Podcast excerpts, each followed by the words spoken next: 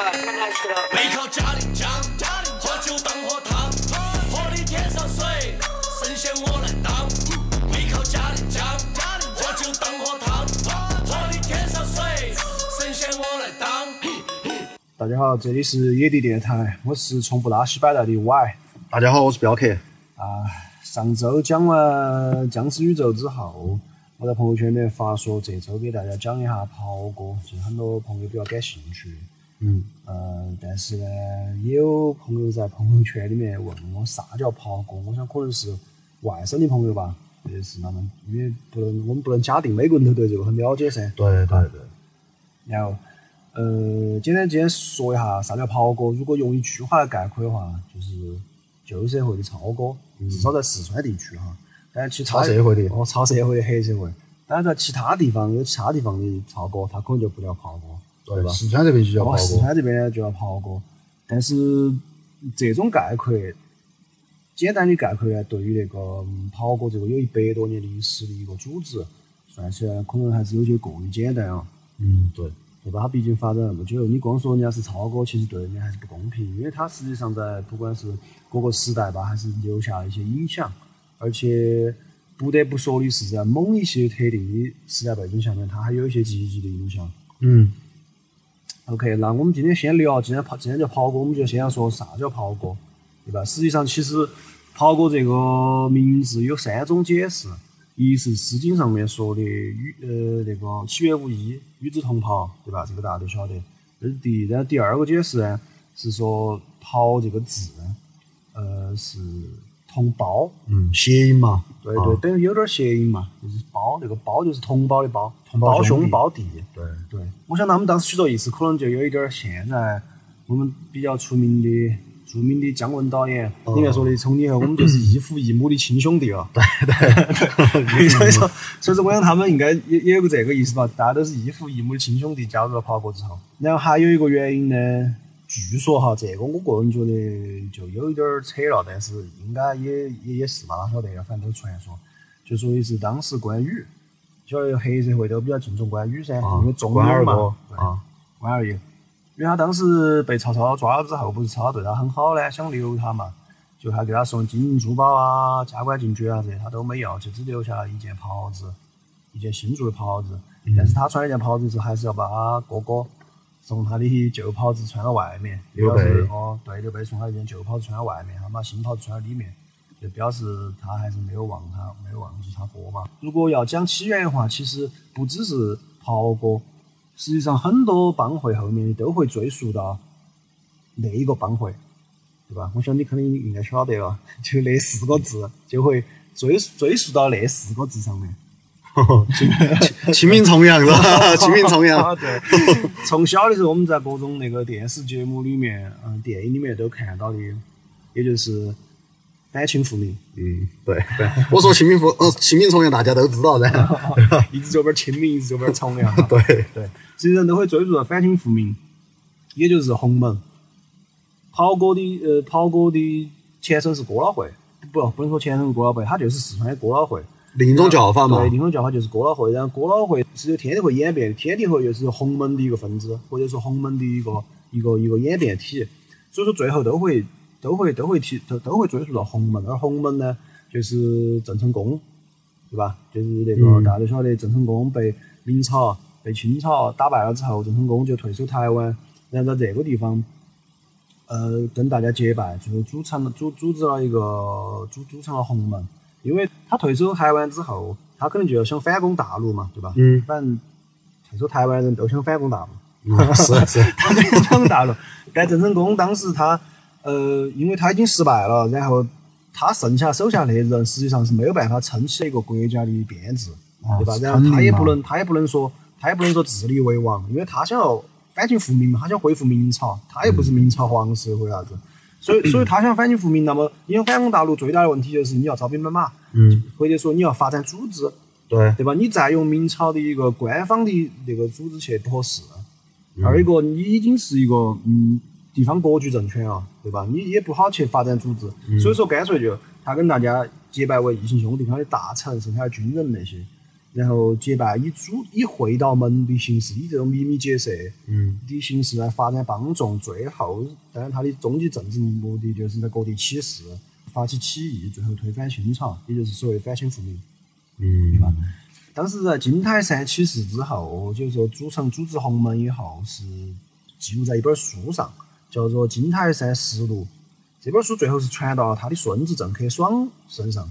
然后郑克爽当时拿这本书之后呢，呃，施琅就攻打台湾嘛，就把台湾打下来了。然后在战乱之中，郑克爽就把这本书和他的延平郡王招讨大将军印，也就是明朝发给发给郑克爽爷爷郑成功的那印和这本《金台山实录》一起放到一个铁盒子里面，沉到海里面，嗯就沉到海里面。然后当然，他的作为一个地方割据政权，他也就他的他就结束了。但是洪门留下来了，这也是他当时的设计。相当于他就是保存了，就是保存的一种方式嘛，害怕落到坏人手里面嘛，对吧？对他把它埋起来，然后他当然他不是埋起来，他沉到海底了嘛，他就把这他爷爷的这一套东西留下来了。对，因为因为他当时这样结拜，变成一个结拜团体了的目的也是这个，就是你你把我们军队打散了，啊，我们这个我精神还在我都把我的地方格局政权，其实他的他客观来说，他是个地方格局政权，对吧？嗯但是你把我的政权打散了，但是我变成会道门了，嗯就变成变成民间组织了，嗯对吧？我还可以去发展帮众去，只要我的目的在，只要我反清复明这个目的在，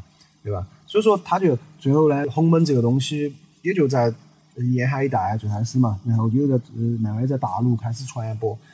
但是你想，他要去传播这个东西，势必就要去起事嘛，就是地方各地去起义嘛，嗯你起义就会遭到镇压，对对吧？肯定噻因。为因为因为我们我们现在用我们的视角来看过去，我们晓得其实他的起义都失败了，因为如果他成功了，肯定就早就清朝就灭了。对对对对，他就失败了，人肯定不会死完噻，那剩下的人就要继承这个遗志，继续的反清复明，那咋办呢？他就是重新变成其他的组织，大家就散了，散开，然后又去变成其他的组织，就又换个名字，又又去组成其他的的帮会，又继续造反哦，又继续造反。所以说，所以说，实际上我刚刚说的，如果要提帮会，尤其是这个年代，明末哦清清末到民国初期，乃至到解放前的这段时间，要提各大帮会的话，这必须要提到洪门，因为实际上当时的很多帮会都是洪门的一些子工会。就是被镇压打散了之后，这些人就各搞到各个地方去发展他们的组织，比如说后面洪门变成天地会，然后山河会、山点会、清水会、匕首会、小刀会，对吧？包括哥老会这些这里面很多这这种这种工会也好，行会也好，门派也好，都好像在很多电视里面都出现过，对吧？对对，《它鹿鼎记》里面就很多，就很多这种桥段。就是天地会嘛，对陈近南嘛，对，还有郑克爽嘛，好好像好多也有是吧？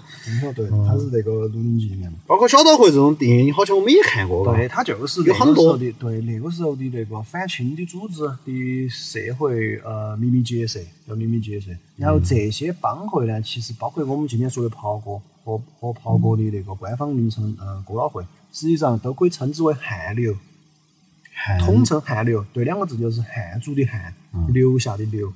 哦，对，它的意思就很明确了噻，字面意思就是因为他们是汉族遗老，那这个跟我们四川有啥关系？它是如何传进四川的呢？其实，在当时四川本地，呃，是没有所谓的这种秘密结社和这种帮会的，因为一个帮会、一个秘密结社，它跟到一个人一样，还是面临着三个问题：我是谁？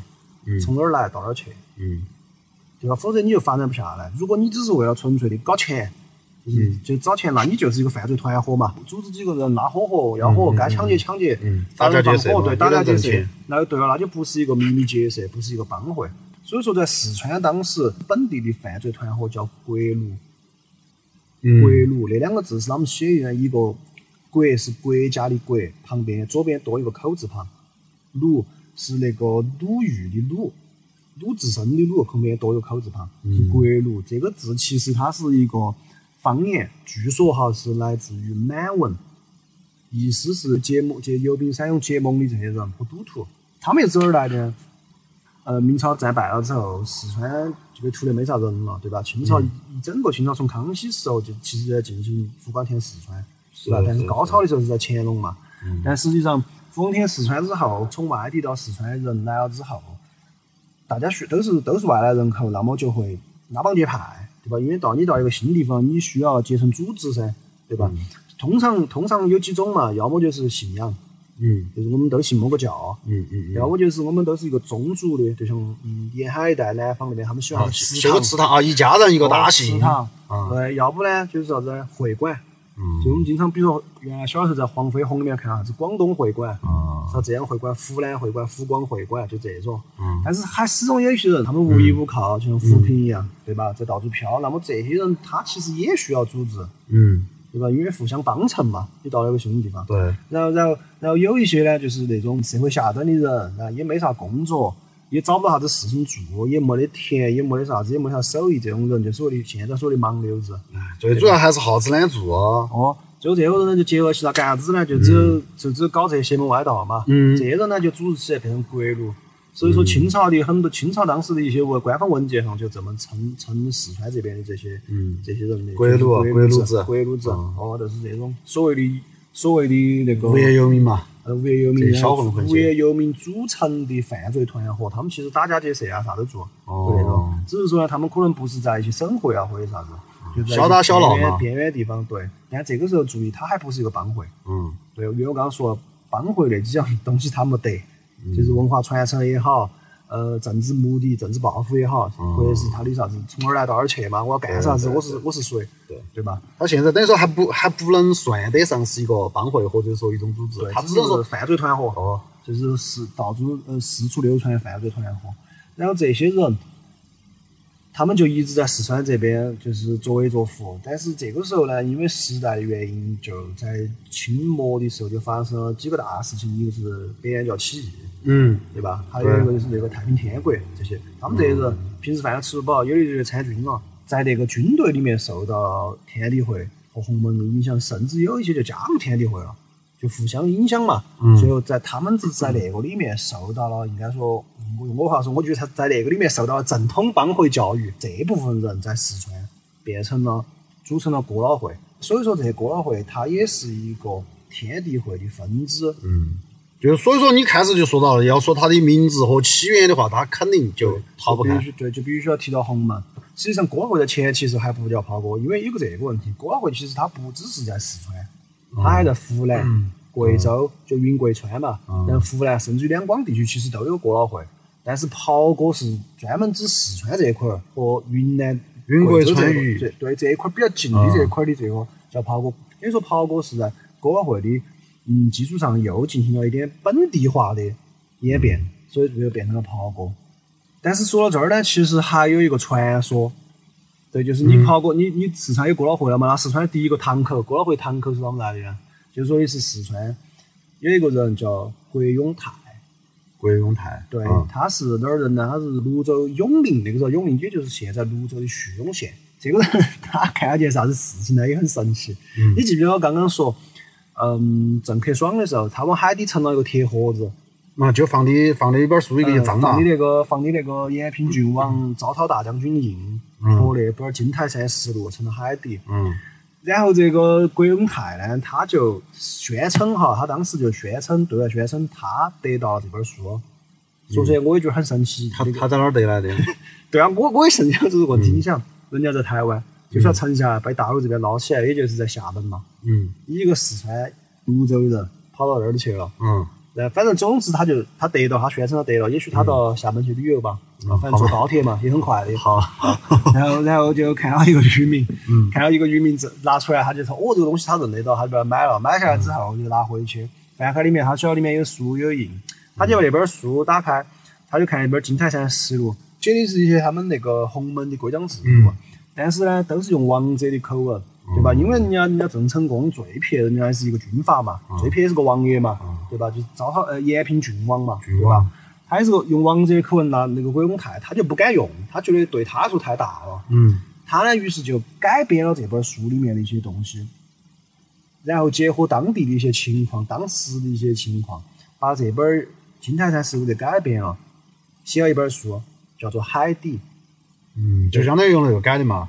对，就用那本书改的，用洪门的用洪门的那本经典，这个 那一个宗教的一本经典。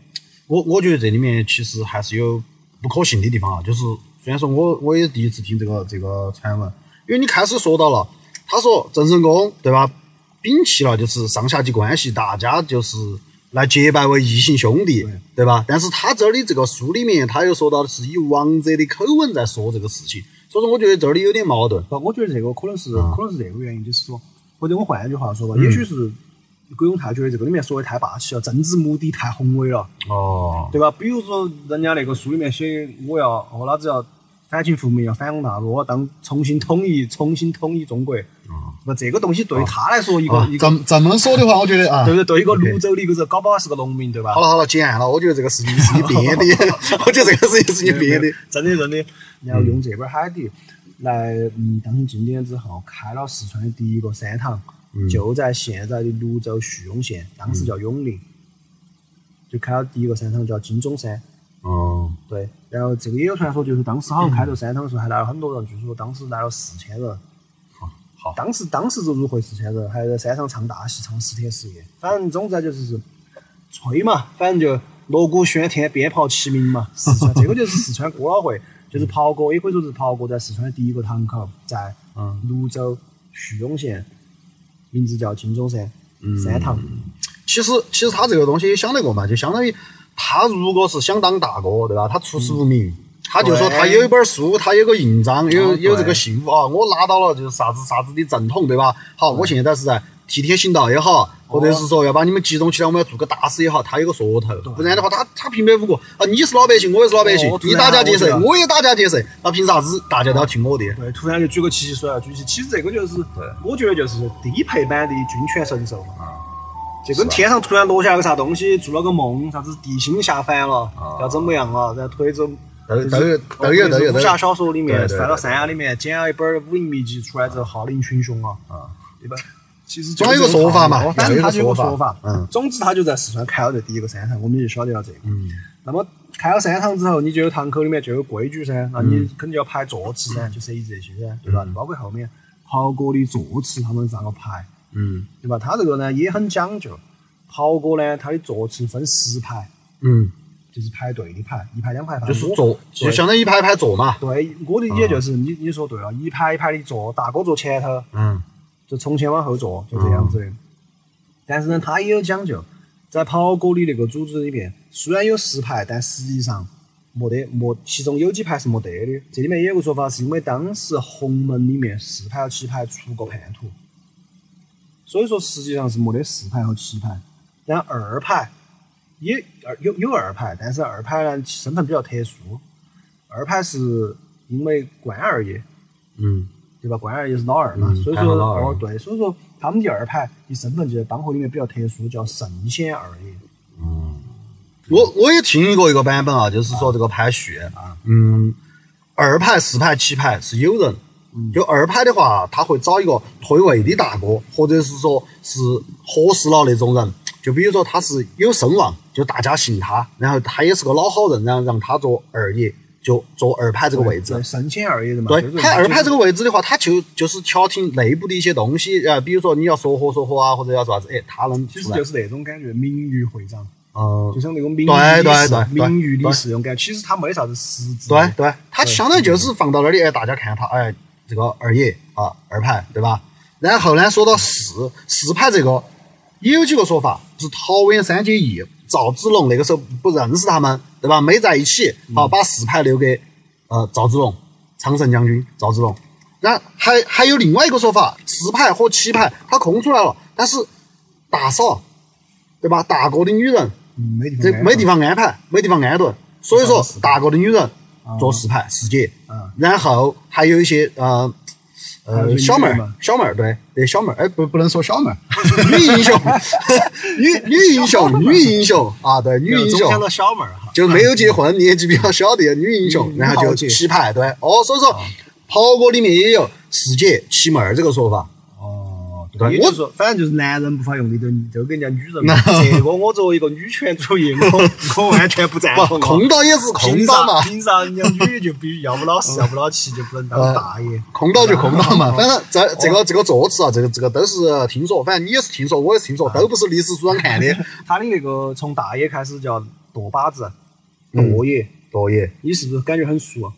现在其实我们都会用这个词。对对对，小的时候，比如比如说家里面坐儿不动，妈儿喊你，你坐那儿跟个舵一样，右都不一下，不右一下，碗筷子都不收一下。是，就舵也就是老大的意思。嗯龙头龙龙头舵爷嘛，嗯头牌叫舵爷，老二叫二爷，然后三，然后是第三排三爷。嗯三爷在帮会里面主要负责啥子？主要是负责钱粮、嗯，各种文书，然后人事这些，感觉就是 HR，哦，然后财务总监。办公室主任，办公室主任，对，他是一个呃 帮会里面的文职工作的一位，但是他位置很高哈。嗯三爷其实也属于管理层，嗯然后三爷就过了就是你说的四四姐嘛，嗯对吧？然后过了就是五排的五哥，嗯五哥五爷，五爷呢其实就是他们的那个了，就叫他们的嗯中间力量了。嗯因为五爷开始，五爷本身也属于管理层，但是物业属于要动手的管理层嘛。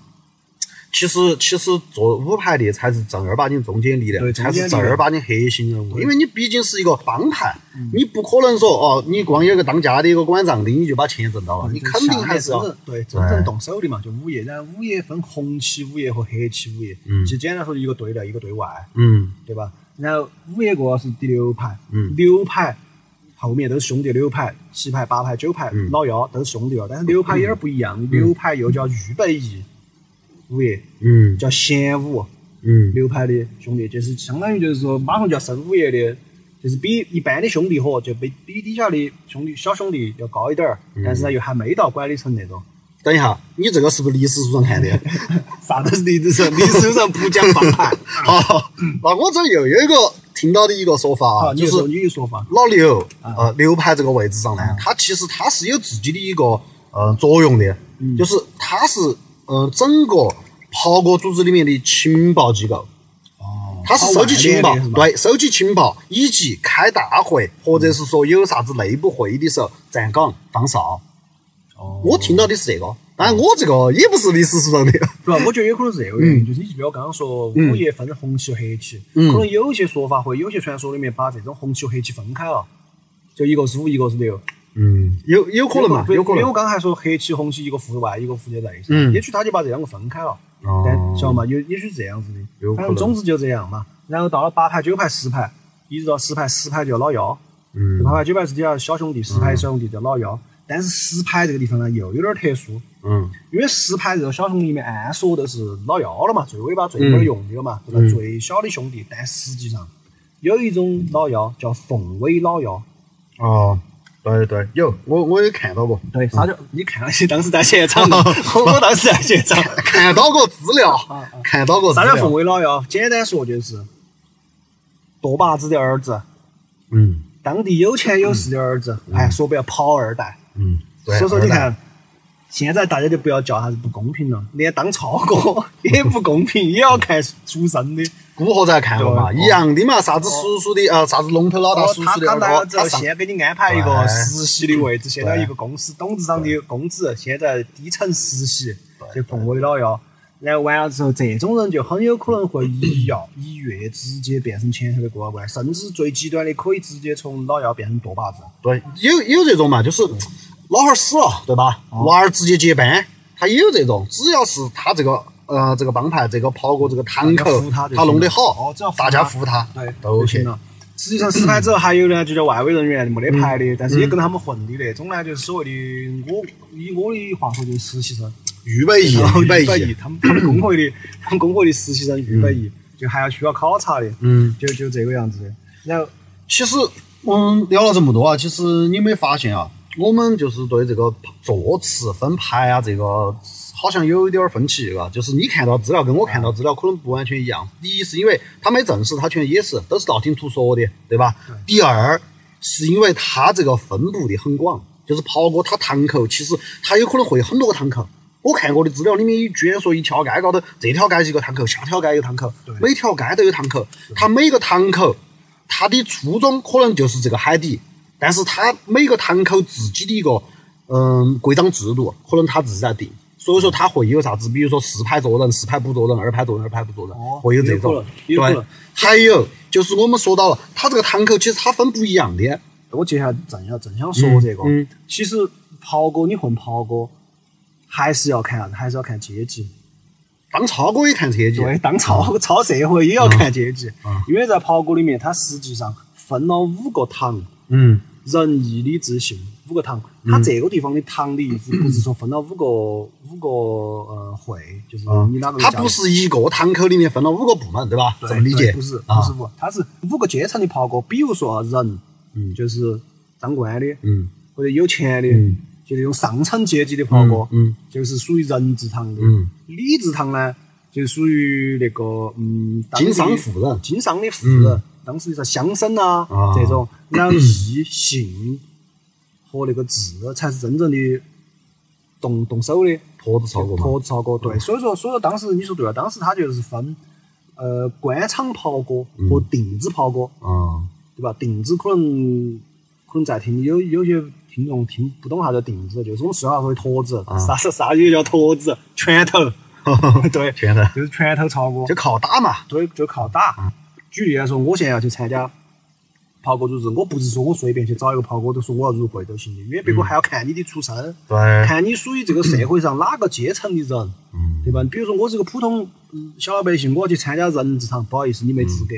我们这儿都是些哦达官贵人哦达官贵人才能参加这个，也清水袍哥嘛，对吧？所谓清水袍哥、浑水袍哥，我们清水袍哥必须是达官贵人才能参加我们人字堂或者义字堂。你如果是普通老百姓，你可能只能从礼字堂做起走，甚至于有一些三教九流那种下九流的人，可能只能从信字嗯来来来做起走，嗯知道吗？所以说，当时有一句话叫做“嗯，人字堂靠顶子，嗯义字堂靠银子，嗯信义字靠刀子嗯，”，就是这种。就相当于最高层的就是看面子了嘛，相当于对我当官的，我有面子，我走哪都可以。啊人字堂的就是社会上的那些达官显贵了，社会地位本身比较高的或者经济基础比较好的这些人，都给面子嘛。对，才能那个。你如果要去加入，刚刚我们说你要去加入这个行口，你要你要去加入这个堂口，他们袍哥的叫宫口，嗯又叫山堂。嗯就比如我刚刚说的那个国永台开了一个啥子啥子山，金钟山什么什么堂，它叫山堂、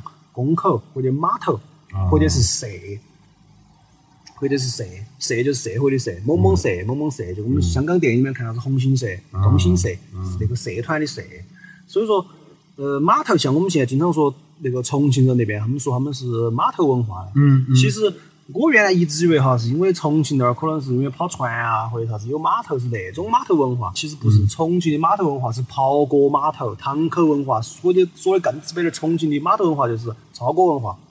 就那么你如果要去参加，那现在比如说我是一个普通人，我要去参加这个，那我我我要如何加入呢？有啥子仪式呢？对袍哥来说，每年有三天，有三个节日。第一个五月五月初十三，嗯，五月十三嘛五，月十三，农历的哈，哦，不是，啊肯定不是，农历五月 十，国历五月十三，农历五月十三叫单刀会，啊，关二哥嘛，单刀赴会，单刀会。然后，然后第二个是中元节，嗯，就是七月半，中元节。祭奠故人，哦，祭奠故人，他们有死去的兄弟啊这些，然后还有就腊月间团年嘛。嗯最主要的、最盛大的是这三个会，但里面最值得说的其实是五月十三那个单刀会，就你刚刚说关二爷，嗯那个单刀会嗯，对，单刀会其实，嗯，现在很多传说说的那个五月十三号是啥子关关公的生日，其实不是的，他也有个故事。是讲的是关公死了之后不就成神了吗？上天了之后，有一次呢，就是民间发大旱，嗯他就晓得这个事情，他就去查，然后就发现原来是某个地方出了旱魃了。就上期如果你哦听到我们上一期讲那个僵尸的话，就是僵尸的一种形态变成了魃，那个魃呢是一种不祥的征兆，它出现的地方就会方圆好多里之里之之内就会出现大旱的情况。啊，对，然后有一天关公就发现那个地方闹闹干旱，出现旱魃，然后他上去跟这个这个旱魃两个搏斗，最后两个两两两个人打了七天七夜，嗯关公才把他杀了。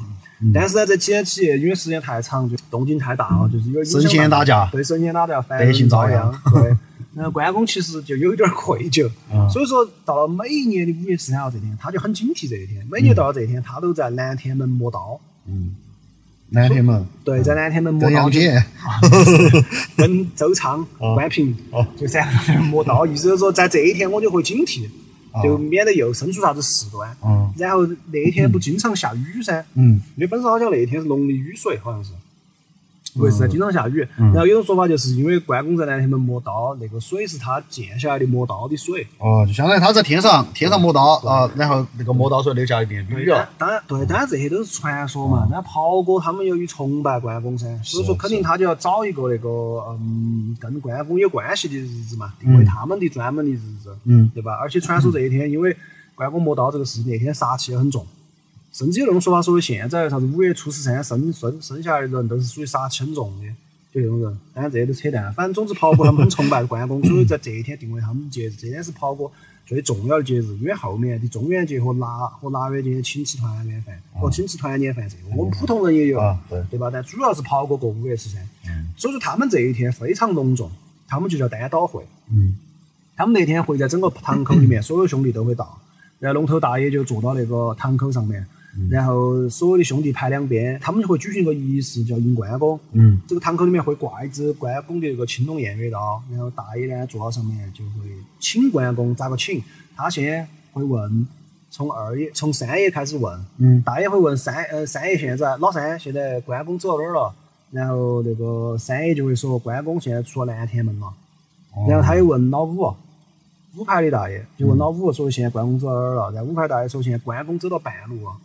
对，然后完了之后又问老幺，老幺就说关公现在已经走到门口了。然后大爷说好迎关公，然后这个是二爷，嗯他们会里面二爷就专门去把关公的神像拿进来，拿到那个会会会堂里面来，然后摆到神龛高头，最后大家一起来拜关公，哦，这个还隆重了，很隆重噻。其实我觉得他是，嗯，第一是很隆重，第二的话，我觉得他是不是在问哦？其实就是说，哎，老三准备好没？老五准备好没？老幺准备好没？好，我们要开会了哦，对，活动开始了，倒相当于是这个意思。倒计时十秒了，现在这种，就就那种感觉。嗯然后这一天，他们除了纪念关公之外，主要都是处理会会里面一些事情。嗯就比如说有奖，有赏罚嘛，对吧？有立功的兄弟，今天该提升的提升，然后该该发奖金的发奖金，然后犯了错误的兄弟该惩罚的惩罚，嗯对吧？然后还有一个最主要就是接纳新会员，嗯，接纳新会员。对，就接纳新会员进来。然后新新会员进来这一天，他有个说法吧，他不是说你想加入就加入吧？对我正想说，他他接纳新会员这一天，呃，接纳新会员有一个有一个流程，接纳新会员首先需要三个人嗯来来来引荐他，第一个叫恩兄，嗯第二个叫引进，第三个叫保举。嗯意思是说，首先他有有个哥，有个哥 来介绍，这是我弟娃儿，想加入我们工会。这个弟娃儿呢，嗯，那个啥子啥子很清白，身家很清白，人又耿直，嗯。哦，又又能打，或者是又有钱，或者总是啥子原因嘛，反正一个恩兄先把他弄进来，然后引进的人，呃，这是我弟娃儿，然后专门有个人来引荐，嗯。把引荐给龙头大哥，然后完了还有一个保人，嗯。保局出了啥事情我负责，那么那么我们三个看好他才能把这个人给引进来。嗯。然后这个人引进来之后，就是嗯拜大哥嘛，拜关公嘛，拜大爷嘛，等大爷完了就烧香拜佛，哦烧香拜拜完了之后，大爷就会给他 安排座次，就是你现在才进来，嗯。就从老幺做起，嗯。或者说比如说某些人本身就是那种那种呃地位很高的人，或者是有很大的功绩的人，也许一进来不是老幺，啊。对吧？也有可能这种，就比如说能干。挖墙脚挖过来的，当然他们不可能挖墙脚嘛，就比如说其他堂口过来投靠的，有这种可能，哦对吧？对对？还有就是说，哎，之前就是帮过他们，虽然说不是这里面的嗯。人，他也可能是达官贵人，有钱的啥子附身之类的，对吧？他要加入炮哥，进来之后呢，就会给你讲一些规矩，就、嗯就给你传译嘛，就是渡海底嘛，相当于。渡海底，嗯。要给你传我们这个里面有啥架构，认识这些人，大家安安认识这些大哥，嗯。对吧？然后完我们这个里面的那个呃怎么讲，嗯。怎么发，最后有啥规矩？如果你是个新加入的会员的话，还会有一个很长时间的那种考察期和学习期。当超哥还要读书，对，当超哥你要懂这些东西噻。你想嗯，它那个东西涉及到暗号，哦，涉及到暗语，所谓的切口。黑话，哦，黑话、春点这些东西，然后还有啥子手势，嗯还有就是历史。你要你出去之后，你在你想你加入袍哥世界了，你加入超哥世界了，加入超哥社会之后，你要在超哥社会里面混，你是需要懂这些东西的。你不然出去的时候，人家问你啥东西，你想那个时候又没得啥子微信电话这些，没法打电话求证，那就靠你的那口暗语。啊是是，对，你说不出来，出去别人把你当假的，要不把你弄死了就。所以说你要学习，通常是在晚上会有舵把子亲口教，就是在晚上的时候，这个新人就会到舵把子找舵把子，到堂口去找舵把子，舵把子教你这些东西，知道吧？教你规矩嘛还是有个学习期，然后就开始处理一些杂物嘛，就这样。有奖就有罚，那么他们如果出了问题，那么咋个惩罚？嗯，对吧？这个也是很很重要的一点，因为大家很多人都比较关心这个，包括我们现在经常提到三刀六眼，啊，对，就是出了事情三刀六眼，其实嗯，它是很丰富的哈，它不只是啥子三刀六眼这些，三刀六眼实际上已经是很很重的一个惩罚了。嗯，就相当于多穿一刀，一刀进去就是两个洞嘛，前头一个洞，后头一个洞，对相当于多三刀多穿。对，袍哥有句话叫“三刀留个眼，嗯，各人找点点我自自己躲啊，”。他是这样子的，我们开始以为是有个人帮他夺嘛，啊就夺你三刀嘛。啊其实我想，古代那个医疗条件啊，就是可能夺三刀也就死了，那个所以说很严重。他其实不是自己夺，嗯也不是有个人来帮你夺，嗯他是把三把匕首嗯。埋到地上，嗯。然后这个匕首的尖尖向上，嗯。刀口向上，然后你扑下去，你人自己扑下去，所以又叫扑前刀，哦，所以说叫个人找点点了嘛。超过不堂嘛？这个是有点恼火，这个钱我们挣不到。这个这个太火，这个太火。所以说，当然这个是比较严重的哈，嗯因为你想这个扑前了，地上埋三把匕首，你扑下去，多六个眼就必须要多穿，那哪晓得多哪儿就死了。死死球了，对啊你不管是夺哪里，你夺胸腔有肺，夺夺底下有肾，哦，除非可能现在医疗条件也许救得回来哈，但古代基本上就死了，就救救回来都是。半半残，那个东西有啥救头然后嘛？这种呢，这种呢，因为比较严重，所以说已经也比较少，就实现这种情况。然后这个级别的就跟三到六眼同个级别的还有几样，比如说自己挖坑自己埋，嗯，自己挖个坑自己跳下去把自己埋了。还有叫沉水，沉水大家懂嘛？都是甩火淹死，嗯，对吧？那会游泳了没呢？有人帮你淹死，哦，他们想得好周到，想得好周到。你要么自己体面，要不然我帮你体面。不 可能，你会水的人永远把自己淹不死噻。哦，沉东西嘛，脚底下绑绑东西往河里面甩嘛，啊进猪笼哦，对，然后还有叫放火灯，放火灯这个就是把你人四肢嗯。放到一个门板高头，钉到门板高头，然后甩从河里面飘下去，嗯这个有点痛苦哦，这个要不就淹死，如果运气好一直这个门板不翻。就一直定到高头往下飘，要不就要不就时间久了翻了就淹死，要么就饿死，那那就晒死。那他这个就打个比方说，他定到高头，他运气特别好，他就是个命大的人，他飘到边边上停到被人家救了，那这个还追究不能？对，不追究了，就不追究了，相当于受过刑了嘛？对，就受过刑了。嗯但是有有一些是，有一些是会把那个，比如说他这个放火灯多用来处罚奸夫淫妇，好的，晓得吗？所以说还有一种是防火灯，一种是把四肢定起来，还有一种是把，比如说把男的杀了，然后把脑壳放到那个女的身上，然后把钉到那儿，然后从那个顺火顺火飘下去，这种你觉得还能不能活嘛？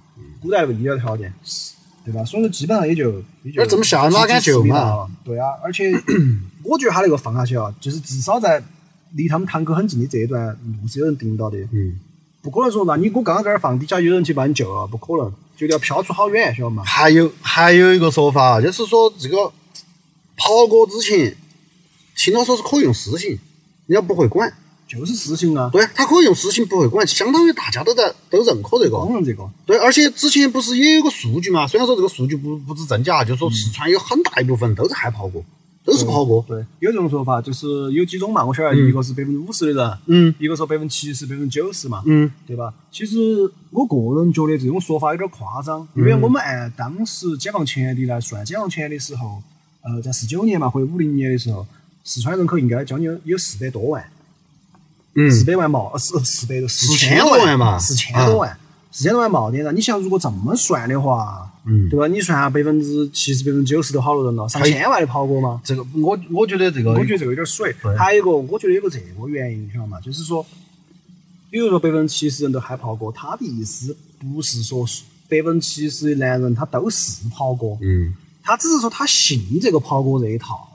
啊，就就像那个当和尚对吧？他有居士，他信佛教，他不可能都是哦和尚。对，你就说哦，是不是嘛？你不可能说全，对你说全四川，比如全四川百分之七十人都信佛教，这个有可能。对但你说全四川百分之七十男的都是和尚，嗯，那这个就有点吹了，对对吧？而且跑过还有职业跑过，不半职业跑跑过嘛，对吧？就里面的清水跑过、浑水跑过，清水跑过就是半职业噻。嗯啥清水就是不不不不去懂这些烂事的那些不偷不抢嘛，不打家劫舍不，打家劫舍的那种跑哥，那你他咋生活？肯定有自己的职业噻，这种就所谓半职业跑哥，嗯。对吧？还有一些我们刚刚说的啥子人堂、义堂的，都是我们现在说大脑壳，嗯。人家去给你搞这些，对不对嘛？本身就社会上有头有脸的人，所以说，所以说，嗯，他他这个人口有这么多，我觉得有点悬，但是你更应该说，袍哥作为一种地方的规则，嗯，别人更信服他，都都都服他这为一种地方的规则、地方的秩序，被四川百分之七十人接受，这个是有可能的。嗯而且你想，根据那个时代背景来说，他从清朝嘛，嗯。对吧？就清末的就战乱不断，一会儿说是北联教，一会儿太平天国，然后完了之后被推翻了之后进入民国，民国军阀又混战，然后完了又抗日，抗日完了又打内战。说实话，那整段时期民不聊生，嗯就没得啥子政府的公权力，它没有触及到乡野，没有触及到基层。嗯用我的话说，我觉得就是云端生下来那只手，如果你造福不到大地的话，泥巴里面就会长出它自己的秩序。嗯那这种秩序就肯定是有土腥味的，嗯，对吧？但是又不能没得，是啊因，为因为人或者说一个社会，它必须要有秩序。说来听起来就是一堆猴子都要选个猴王出来，是嘛，对不对嘛？所以老百姓需要秩序，那你政府或者是这个国家当政的这个国家没有给我这个秩序的话，那我们民间就有自己的秩序，嗯那就是袍哥噻。对对，对吧？所以说袍哥从这个意义上来说，实际上袍哥他有，嗯、他当然是不好的。我们现在视角来说，肯定不好的黑社会嘛，嗯对吧？也肯定也做了很多烂事，嗯但是他肯定也有积极的部分，对吧？就是他给大家带来了秩序，我相信他也有主持公道的，嗯对吧？甚至于到后面到民国的时候，他也参加过保路运动，嗯参加过辛亥革命，嗯对吧？甚至于在嗯一些进步人士，嗯一些跑过来帮助当时的进步人士，对吧？所以说，所以说他有他的嗯，我我觉得有句话说的很对，就是跑哥他是一个嗯集秩序和混乱于生的一个矛盾体。嗯所以说，它从来就不是一个单纯的治安问题，或者是啥子帮会啊、黑社会犯罪问题，它是一个社会问题。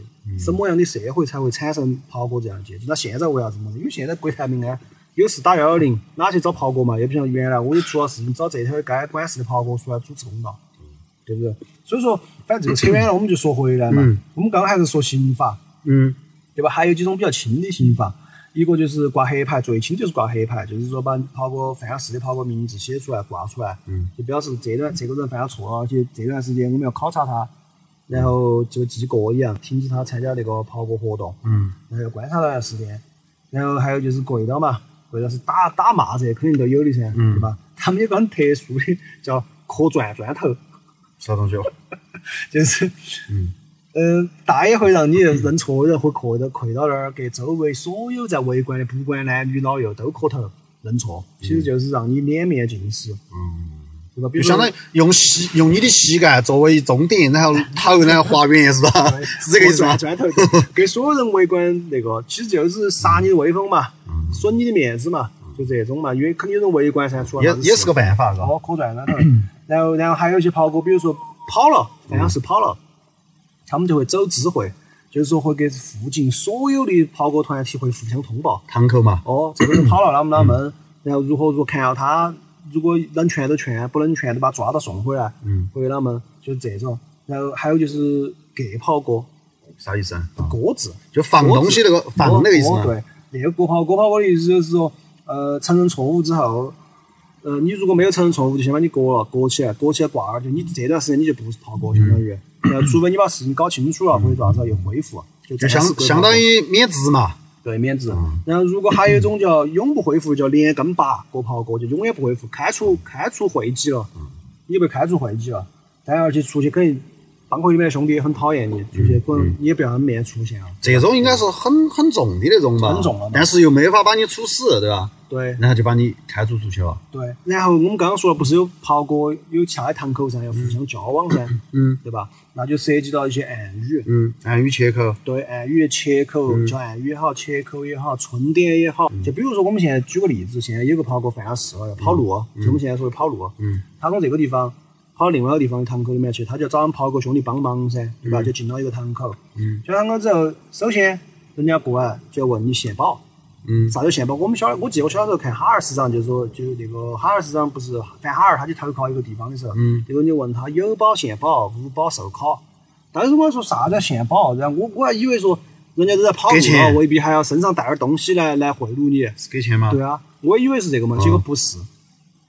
他这个地方说的献宝是指保杂保杂供片，啥东西呢？这是简单说介绍性。哦，超社会介绍性。对，讨江湖也要介绍性，因为当时就没办法那个互相验证噻，所以说你出去之后，你一个一个一个堂口的兄弟出去，或者一个山口嘛，一个公口的兄弟出去到另外一个公口去，你是需要带上你这个公口的介绍信的，多把出来给你出，啊或者是三爷给你出一个你能够证明你身份的东西。通常都是去了之后，把这保大信片拿出来之后，一对暗语，然后对上了，然后别人才会给你帮助。比如说你是跑路的，然后给你点儿盘缠，对吧？你是有事要评，我们你在我们这边出了事了要评，我们就开堂子给你评。嗯，就通常都是都是这个样子的。但是他走哪去找这个堂口呢？哦，他当时的那个袍哥的堂口，其实他主要是茶馆儿，那么多茶馆，他咋个来分辨哪些是哪些不是呢？那种是袍哥开的茶馆门口，一般都会挂个旗子，然后上面会写啥子啥子社，哦什么什么社，就是社团的社。相当于他们就是碰头的地方，基本都是在茶馆。也就是他们，也就是基本上都在茶馆。茶馆是他们一个一个很核心的一个场所，公共空间。当时遍布茶馆，尤其四川、重庆这些地方，你晓得噻，都遍布茶馆。然后这些跑过去了之后，看到某某社，就会走进去。走进去之后也很讲究，他如何通知大家呢？他不可能走进去到处喊“大家好，我是跑哥”，嗯对吧？他会进去点碗茶，坐到那儿。嗯然后这个摆茶碗也很讲究，有很多种摆法，就叫所谓的摆茶阵。哦他点一碗茶上来之后，这个盖盖这么放是一种含义，那么放是一种含义。比如说我是来求援，那我这个盖子应该咋个放？如果我是来平事，嗯，就是要去遇到遇到麻烦，当地超哥帮我主持公道。帮我主持公道。这个这个主持公道有个专业术语叫吃姜茶，哦请大爷来吃姜茶是一种摆法。还有一种呢，就是我没得啥事，我从那儿过，呃，只是来拜下码头，来拜见一下大爷，然后也是另外一种摆法，这个叫摆茶阵。当然，有些酒馆里面也可以摆酒阵，就是摆碗阵。也是也是，就相当于跑哥他也开馆子嘛。哦，也开馆子，也各种产业嘛，对吧？然后通常呢，这个吃姜茶就是说，呃，遇到啥子事情了，然后请大爷来吃姜茶，都是会把嗯双方一边苦主，然后一边是这个另外一边，然后请原告被告原告被告请过来，然后大爷过来。通常来说，大爷都会很有说服力，因为你在这个区域犯的事，你肯定是找这个区域的大爷来说的。那这个那个这个区域大爷肯定在这个区域说话是很有分量的。嗯就相当于现在，相当于它替代一部分地方的那种基层的法庭一样，哦。就像现在流动法庭一样那种感觉。而且每一个茶馆里面，你走进来，呃，一个小孩看你摆茶碗的样子，就晓得你大概你要做啥子，然后小孩就会进去通知他们的掌柜、或者是当地呃那个茶馆管事的。在每个茶馆里面，就有个做茶馆的人来，嗯。他们有句话叫“一个老娃守一个摊”。哦，就相当于他至少还是要有一个就是管事的嘛。对，做到做到大堂经理哦，大堂经理，这个大堂经理就是直接是社团的，而且不是社团一般人，就是社团通常五爷，哦甚至有些三爷，哦对吧？就是守守堂子的。哦，守堂子的嗯，就会就会来处理这个事情。一个老娃守一个摊，老娃是鸭哈，乌鸦的鸭，我们四川话喊老老娃嘛啊对对对。跑哥的堂口茶馆，应该按理说应该都是跑哥噻，他一个组织的嘛，对吧？他那他那个社会闲杂人等其他的就是这儿上班的这种，他为啥子不是跑哥呢？一个，我首先应该是都是，我觉得哈应该都是，但是确实出现那种情况，就是说，呃，跑哥这个组织啊，有一些人是不能加入的。嗯他其实哪怕就是哪怕就是那种嗯，不是人字堂和义字堂，我们刚刚说的那种、嗯那种那种比较比较阶级地呃社会阶级社会地位比较高的那种人之外，其实一些普通的堂口，像下面的义、礼这些，他都是不能不能加入的。嗯比如说啥子娼妓、啥子烧水的、烧水烟的这些，搓澡的、理发的，就这些人，他都不能参加。而且还有啥子母亲再嫁，据说还有啥子男妻子难搞男女关系的啊，母亲再嫁的啊，这些都不能参加。简单说就是跑过还是要看你出身。嗯，相当于他就是说，他做的是不那么那个的事情，但是他要做的像那么回事。就是说，其实呢，大家沟都没干擦干净，做的其实不是啥体面的事情，但是呢，他对外呢，他又只招体面人。嗯那为啥子他打家劫舍这种抢劫对象他又要呢？对啊，抢呃是有这种说法，就是说小偷不能加入，但抢劫犯可以加入。我感觉还是跟他们价值观有关系，嗯对吧？因为小偷说穿了，跑哥看不起，嗯觉得你个偷偷摸摸的三只手这些东西，要钱我们就抢，对正大光明的抢，嗯。抢劫的人属于强人，嗯。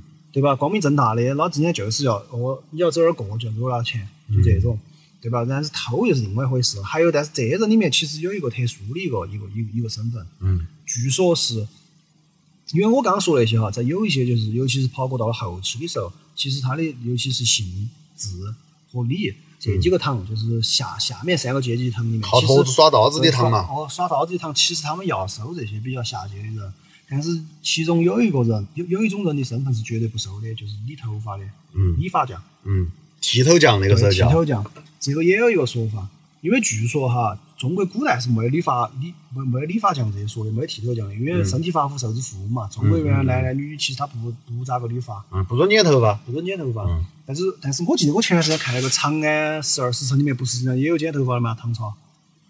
你朝代不用啊，哦，也许也许从明朝开始吧。哦哦对对对汉流嘛，他们可能遵循的是明朝的规矩，也许也许在那个朝代就明朝吧，可能没咋剪头发的。嗯然后呢，剪头发这个是清军入关以后，就清朝拿了天下之后，嗯他才，当你当时有句话嘛，不是留发不留头，留头不留发嘛，就逼到汉人剪头嘛。嗯所以说理发匠呢，当时当时清军还为这个下了一个诏，下了一个诏书，相当于就是公开的告示、嗯批文，告诉大家必须要这样做，不然就死，对吧？你留头不留发嘛。嗯然后这些理发匠呢，就背起自己摊摊儿，他们当时有个挑子嘛，挑起、挑起他的工具的时候，会把这个诏，把这个文件放到他的那个那个挑子高头，哦同时挑起走。所以说，当时理发匠另外一个称呼叫带诏，嗯就是带起诏书的意思。嗯然后呢，大家肯定就不爽噻噻，嗯，对吧？觉得你狐假虎威，狐假虎威啊是，对吧？你你要你你都是汉人，哦，人家清军一来，你马上帮他们，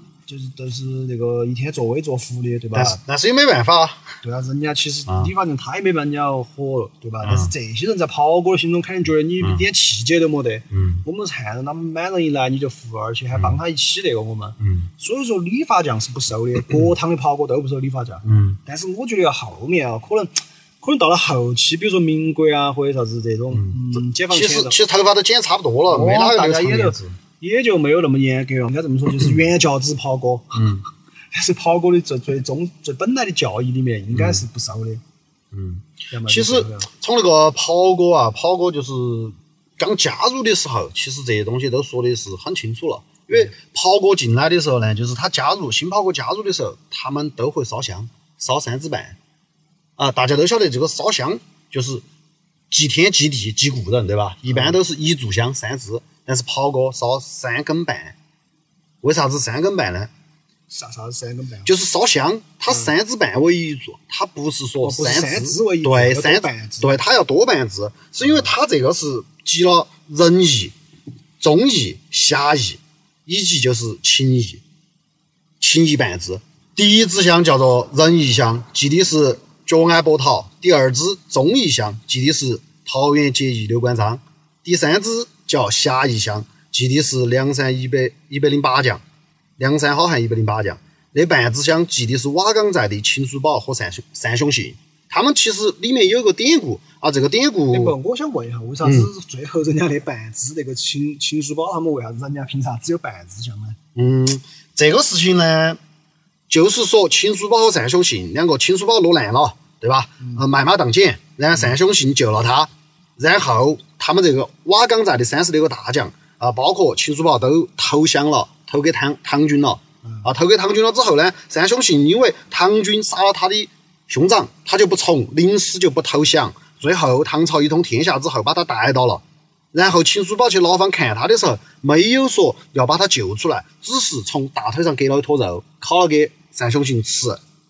这这个故事呢，就被后人说是有始无终、有人无义，所以说他只是半把香。哦，就是他还是从了，但是呢，他虽然从了，但是还是念他大哥给他的情谊，对，相当于他就还了个人情，但是呃但是你还是从了，对从跑哥这个精神来讲的话，就是说，对，你就应该宁死不从。对我宁死不从，我要么我就把我恩公救出来，哦要么我我就当叛徒。对，所以说这个这个袍哥呢，就觉得他是有始无终，有人无意，所以说他是半只香。对。你看他那个桃园街虽然你讲了嗯小情义，但是，大的那个民族大义你没顾上，你还是怂了。对对所以说只有半只香。对，是兄弟磕了头，那大家就是兄弟，从一而终。然后反正袍哥呢，就当时呃，袍哥最主要的时候，最发展最好的时候，就是在民国。民国的时候，其实四川是发展最好的。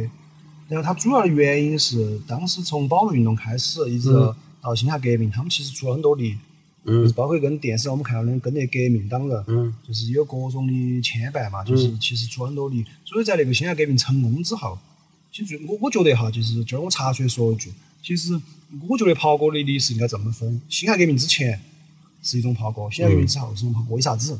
因为记不记得我们还我们还说袍哥的那个他的政治抱负是反清复明，嗯嗯，对吧？